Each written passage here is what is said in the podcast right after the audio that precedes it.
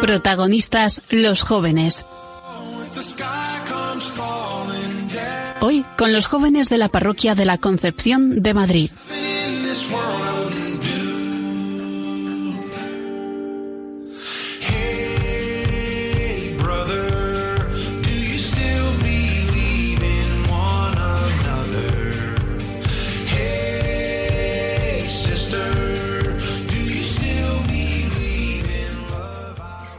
Hola, ¿cómo estás? Bienvenido a Protagonistas los Jóvenes, un programa, pues eso, de jóvenes y para jóvenes.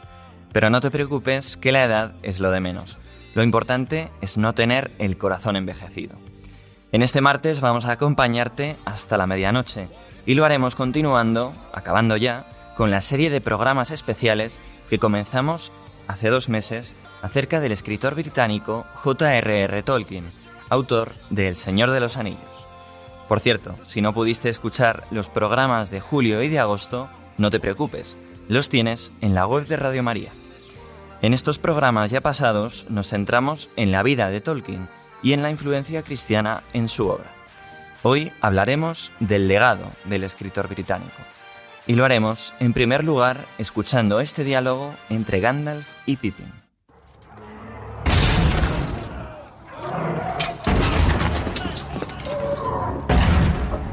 Nunca pensé en este final.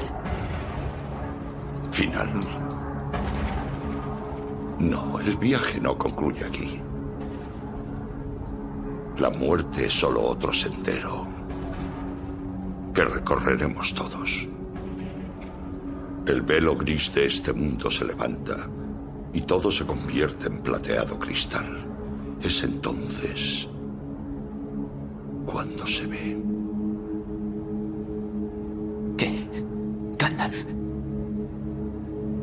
¿Qué se ve? la blanca orilla. Y más allá, la inmensa campiña verde tendida ante un fugaz amanecer.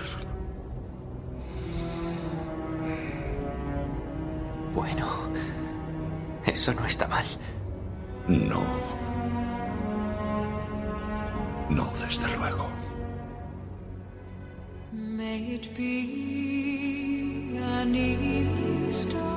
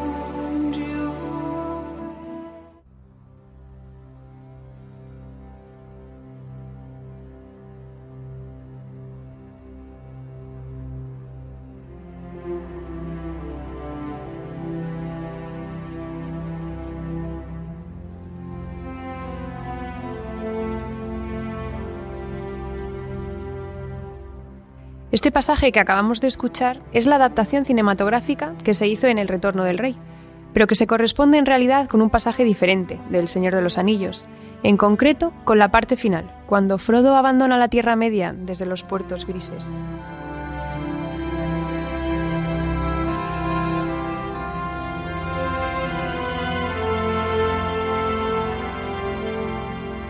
Frodo besó entonces a Merry y a Pippin y por último a Sam, y subió a bordo.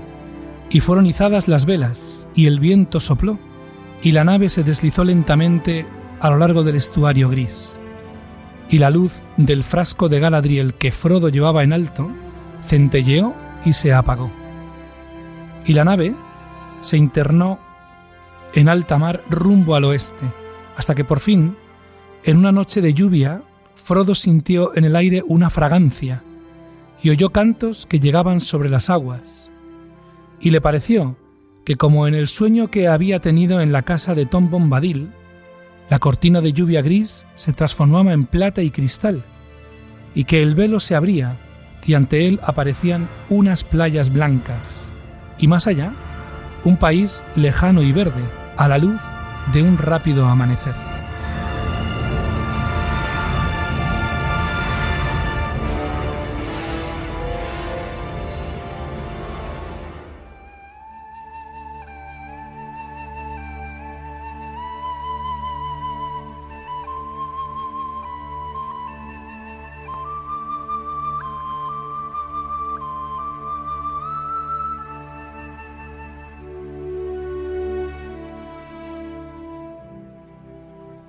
Qué hermoso final, aunque para nosotros no es sino el principio de nuestro programa.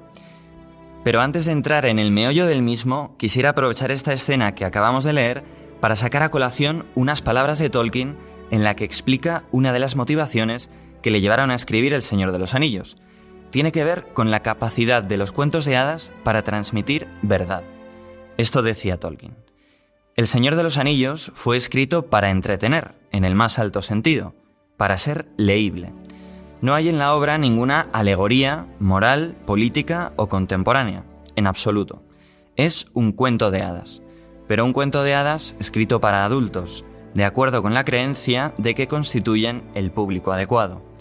Porque creo que el cuento de hadas tiene su propio modo de reflejar la verdad, diferente de la alegoría, la sátira o el realismo, y es, en algún sentido, más poderoso. Creo que los llamados cuentos de hadas son una de las formas más altas de la literatura y que del todo erradamente se la asocia con los niños. Ciertamente tenía razón Tolkien cuando escribía estas cosas.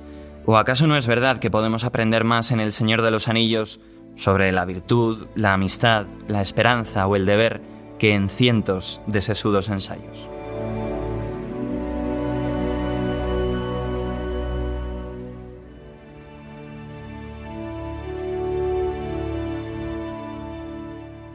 Pero pongamos un poco de orden y retomemos la narración cronológica. Pocas semanas después de la publicación del Hobbit, en 1937, Tolkien fue a Londres a comer con Stanley Unwin para estudiar la posible continuación de la obra. Unwin se enteró de que Tolkien estaba trabajando en una extensa obra mitológica llamada El Silmarillion, que deseaba publicar, aunque reconocía que no era muy apropiada como sucesora de las aventuras de Bilbo Bolsón. Tolkien tenía 45 años y miles de páginas escritas, millones de palabras transformadas en relatos, mitos y cuentos, fruto de su amor por ellas y por las lenguas.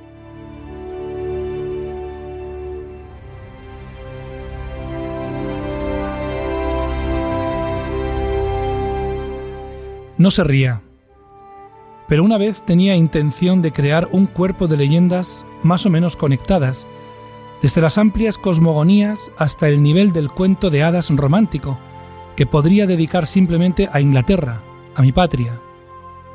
Debía poseer el tono y la cualidad que yo deseaba, algo fresco y claro, impregnado de nuestro aire. Y aunque poseyera la sutil belleza evasiva que algunos llaman céltica, debía ser elevado, purgado de vastedad y adecuado a la mente más adulta de una tierra ahora hace ya mucho inmersa en la poesía. Trazaría en plenitud algunos de los grandes cuentos y muchos los dejaría esbozados en el plan general. Los ciclos se vincularían en una totalidad majestuosa y dejaría márgenes para que otras mentes y manos hicieran uso de la pintura, la música y el teatro. Absurdo.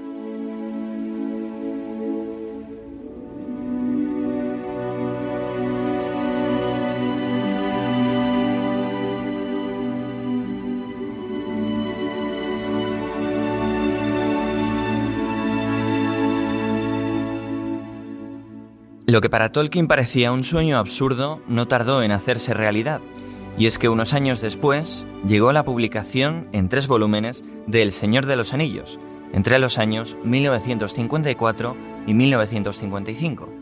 El éxito de la obra llegó a todo el mundo y pronto pidieron los derechos para rodar películas.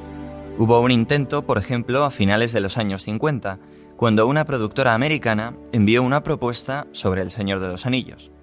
En una carta a su hijo Christopher, el 11 de septiembre de 1957, Tolkien escribe.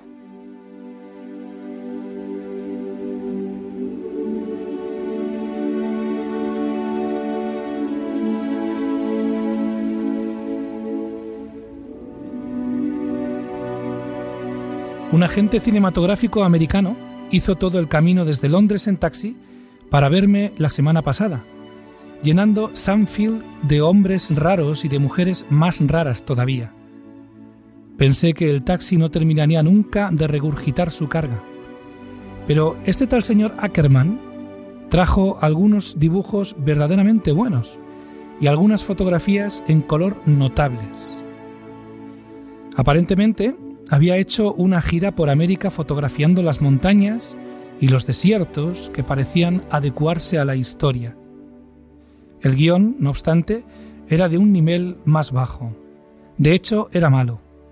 Pero parece que el negocio ha de llevarse a cabo. Stanley Unwin y yo hemos llegado a un acuerdo acerca de nuestra política. Arte o dinero contante y sonante.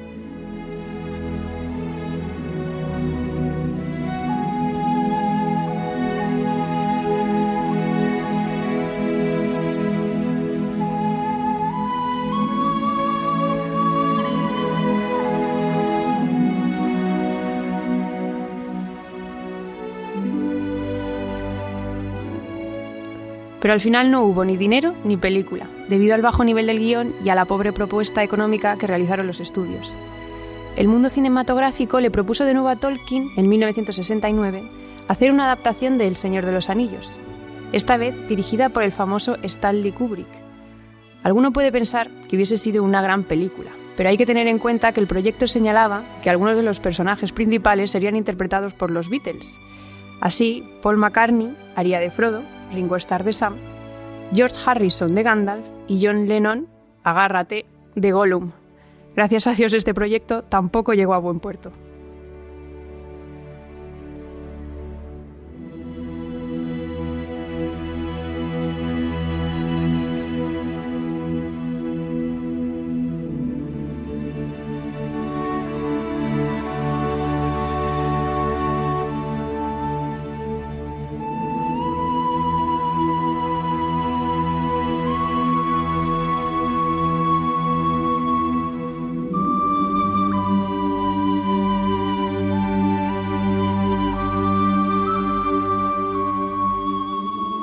La primera adaptación cinematográfica que sí vio la luz fue un cortometraje de animación estrenado en 1967 y dirigido por Gene Dietz, que fue un ilustrador, animador y director estadounidense.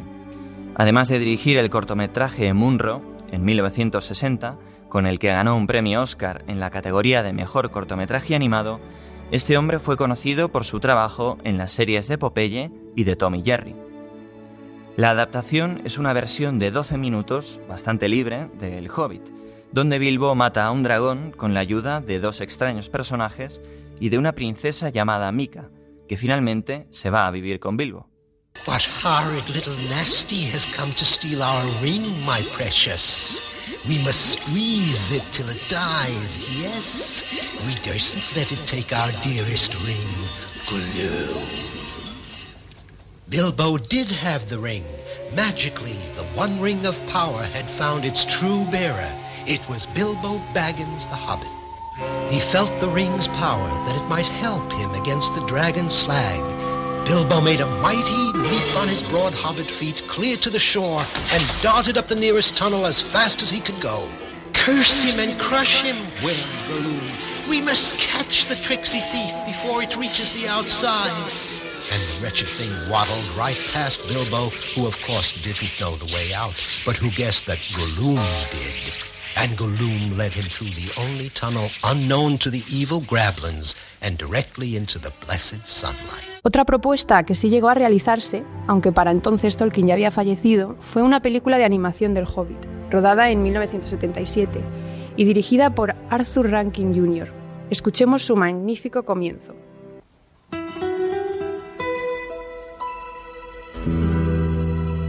In a hole in the ground, there lived a hobbit. Many ages ago, when this ancient planet was not quite so ancient, long before man recorded his history, it was the time of Middle Earth, when man shared his days with elves, dwarves, wizards, goblins, dragons, and hobbits. In the lands of Middle Earth, in an area known as the Shire, there was a village named Hobbiton. There, in a hole in the ground, lived a hobbit. Not a nasty, dirty, wet hole, nor a dry, bare, sandy hole. It was a hobbit hole, and that means comfort.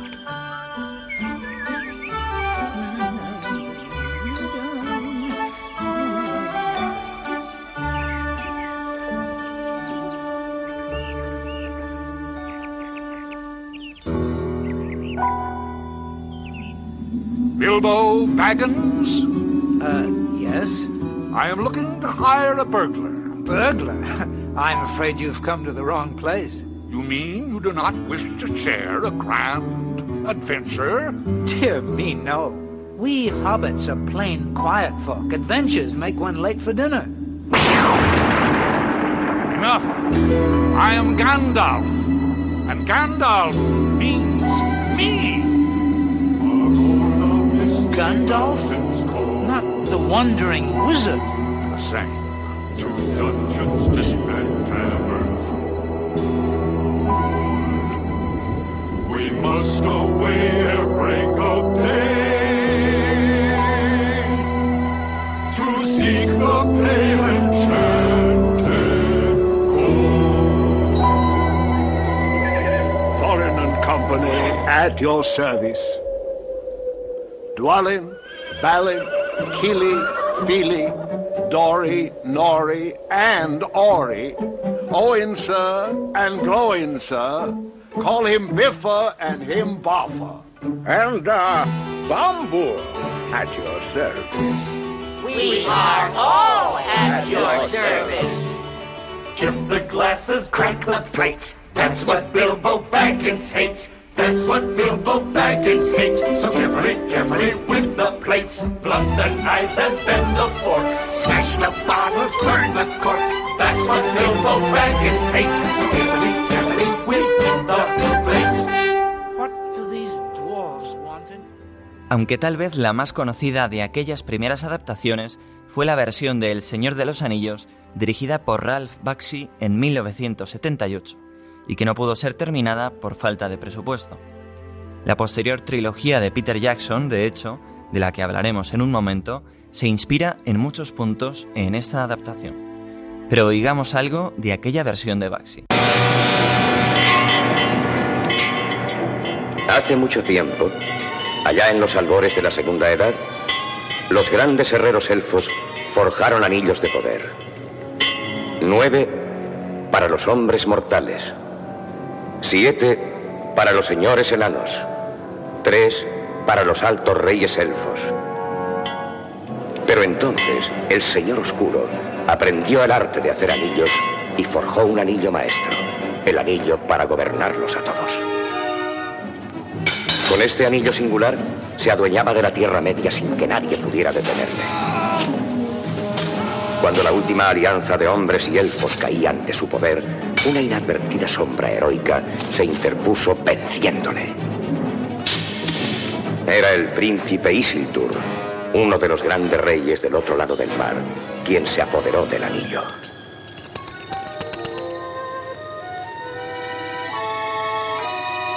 Pero como no lo destruyó, el espíritu del Señor Oscuro pervivió y empezó a cobrar forma y a expandirse de nuevo. El anillo tenía voluntad propia y la cualidad de desprenderse de una mano para ser encontrado por otra con objeto de volver por fin a la de su dueño.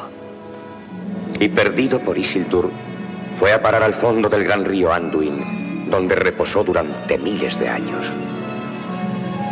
En el transcurso de esos años, el Señor Oscuro capturó los nueve anillos hechos para los hombres y convirtió a sus dueños en espectros del anillo. Sombras terribles bajo el dominio de su enorme sombra que recorrieron el mundo en busca del anillo singular. Con el tiempo, el anillo fue encontrado. Dos amigos estaban un día pescando en el gran río.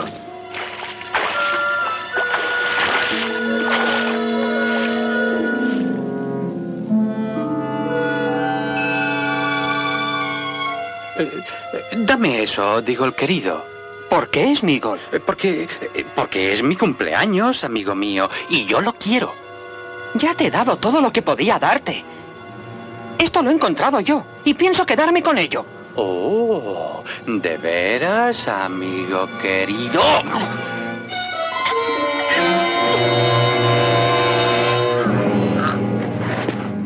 Utilizó el anillo para robar y para descubrir secretos. Hasta su propia gente empezó a despreciar a aquel ser odioso y a llamarle Gollum. Torturado e inducido por el anillo, se escondió en oscuras cavernas bajo lo más profundo de las montañas. Pero el anillo también se desprendió del dedo de Gollum. Y así fue como lo encontró Bilbo mientras viajaba con los enanos. Maldito bolsón, ladrón, me ha robado mi tesoro, mi precioso regalo de cumpleaños. Ladrón, mi odio será eterno, mi odio será eterno. Como decíamos, finalmente, en el siglo XXI, Peter Jackson encabezó un ambicioso proyecto de tres películas que hoy siguen haciendo las delicias de la abrumadora mayoría de los fans de Tolkien.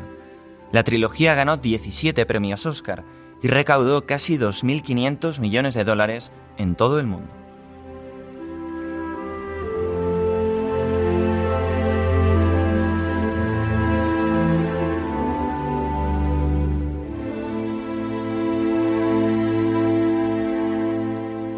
Tal tirón siguen teniendo estas películas que hace unos pocos meses se reestrenaron en las salas de cine españolas con motivo del 20 aniversario del estreno de La Comunidad del Anillo.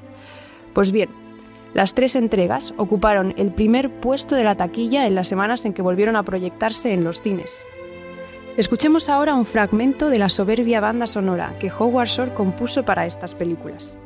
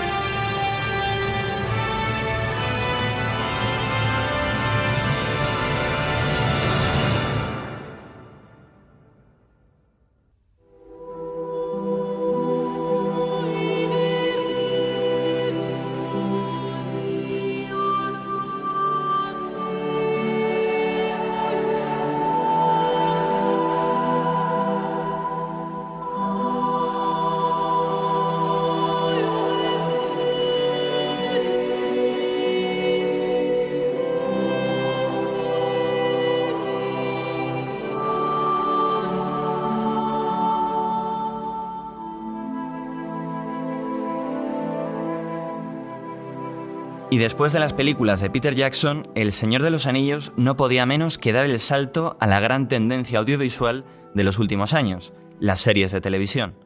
Es así como en noviembre de 2017, Amazon Studios anunció la compra de los derechos de la obra de Tolkien por 250 millones de dólares.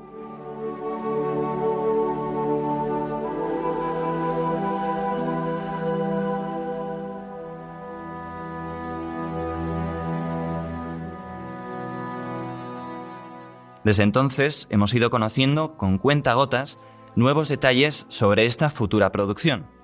Por ejemplo, sabemos que Amazon pretende hacer de esta serie un proyecto faraónico, en el que se va a gastar más de mil millones de dólares a lo largo de cinco temporadas.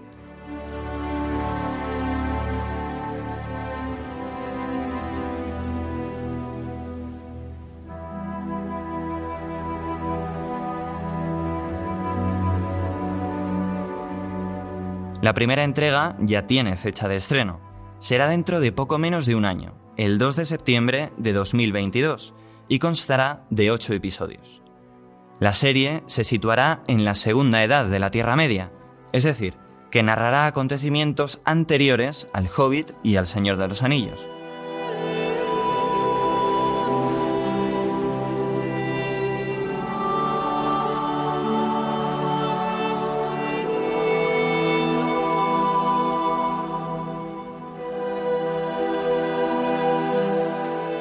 En concreto, algunas de las tramas que podría abordar la serie incluyen la forja de los anillos de poder y del anillo único, la primera guerra de los elfos y los hombres contra Sauron, en la que consiguen derrotarlo, la caída del reino de Númenor, la fundación de Gondor y la guerra de la última alianza de hombres y elfos contra Sauron, en la que Isildur le arrebata el anillo.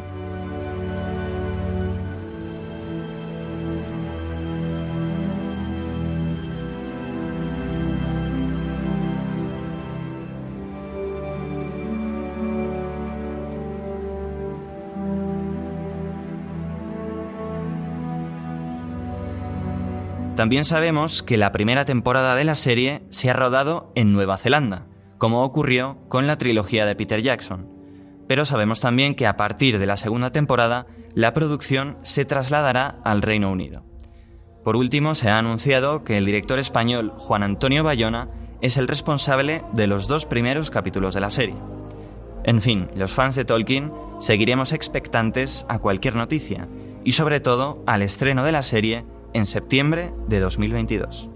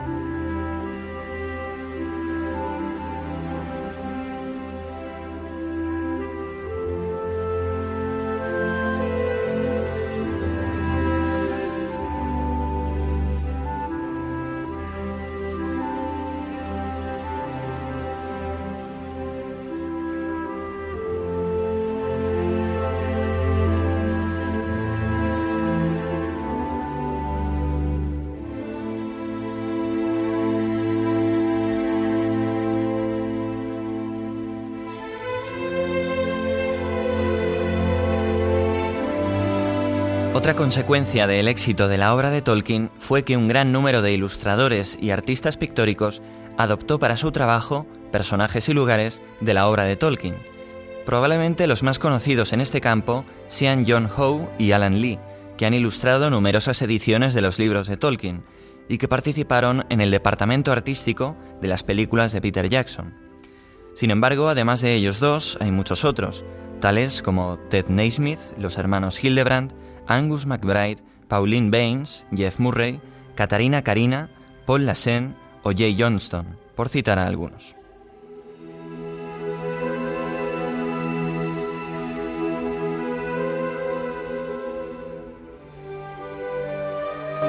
Otro de los géneros que se ha visto muy influido por la obra de Tolkien ha sido la música. Son muchos quienes han compuesto canciones basadas en su obra. Escucharemos a continuación algunas de ellas. Empecemos con el tema de Rain Bellon de Led Zeppelin. En esta pieza, el vocalista narra que Gollum le quitó a una chica que había conocido en Mordor. Claro que, ¿a quién se le ocurre ir a Mordor a buscar nada, y menos novia?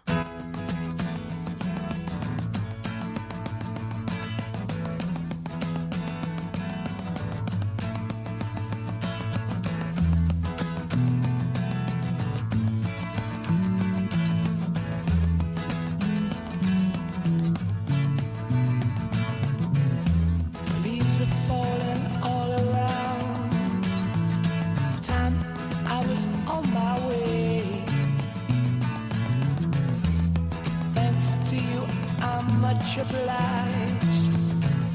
for Such a pleasant stay. But now it's time for me to go.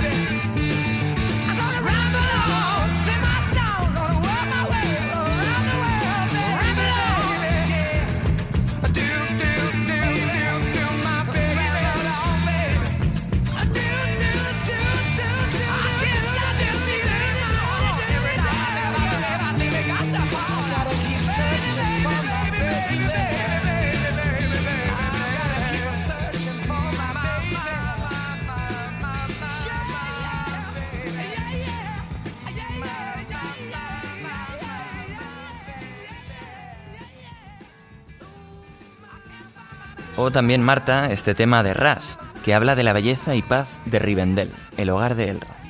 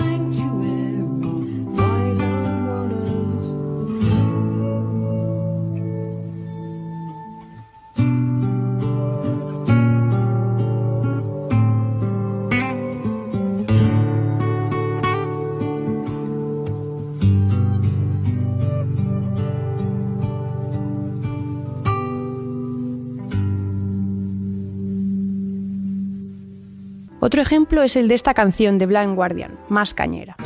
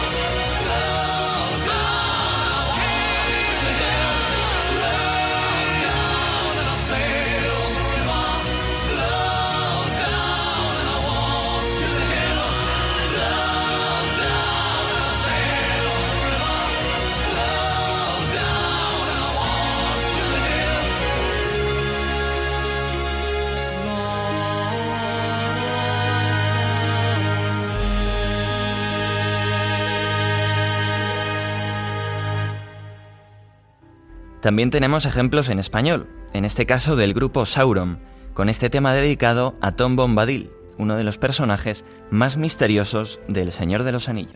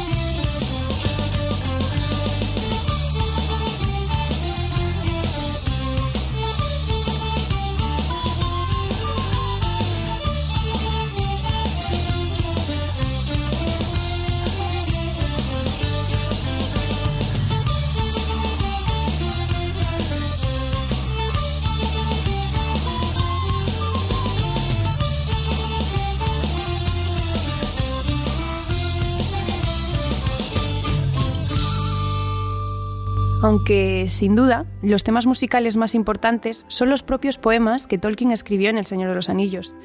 Uno de ellos es Namarie, unos versos que canta Galadriel cuando la comunidad abandona Lorien. Aquí tenemos una versión. Ai laurie lantar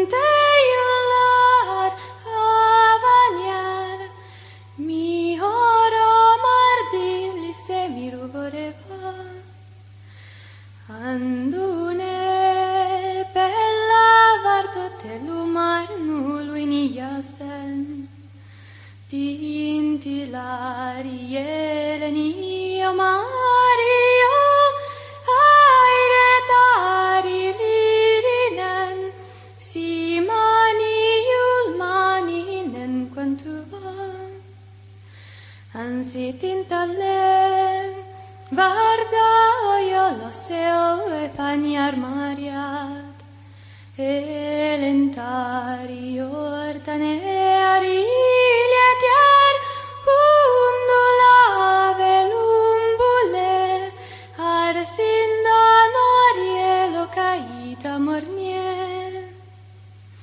i fal malinar imbe metaris eun tupac ala kirion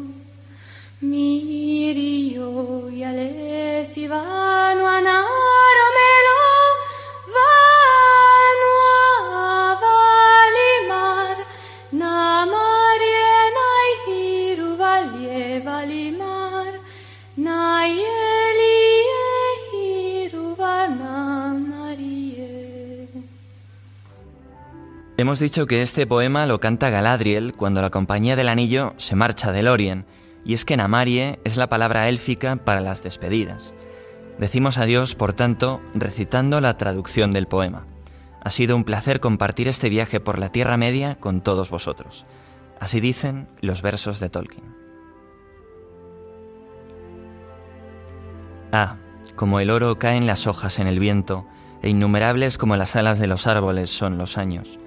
Los años han pasado como sorbos rápidos de dulce hidromiel en las altas salas, de más allá del oeste, bajo las bóvedas azules de Barda, donde las estrellas tiemblan en la voz de su canción sagrada y real. ¿Quién me llenará ahora de nuevo la copa?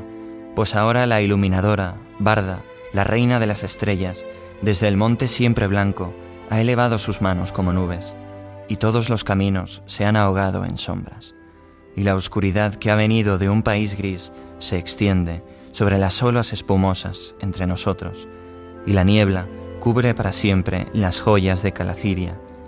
Ahora se ha perdido, perdido para aquellos del este, Valimar. Adiós, quizá encuentres a Valimar, quizá tú la encuentres. Adiós.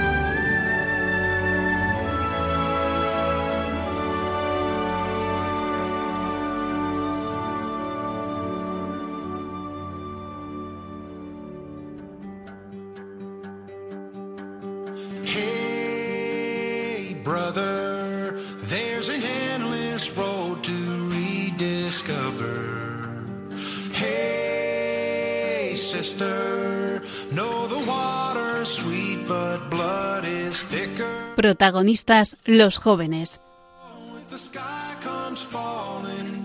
Hoy con los jóvenes de la parroquia de la Concepción de Madrid.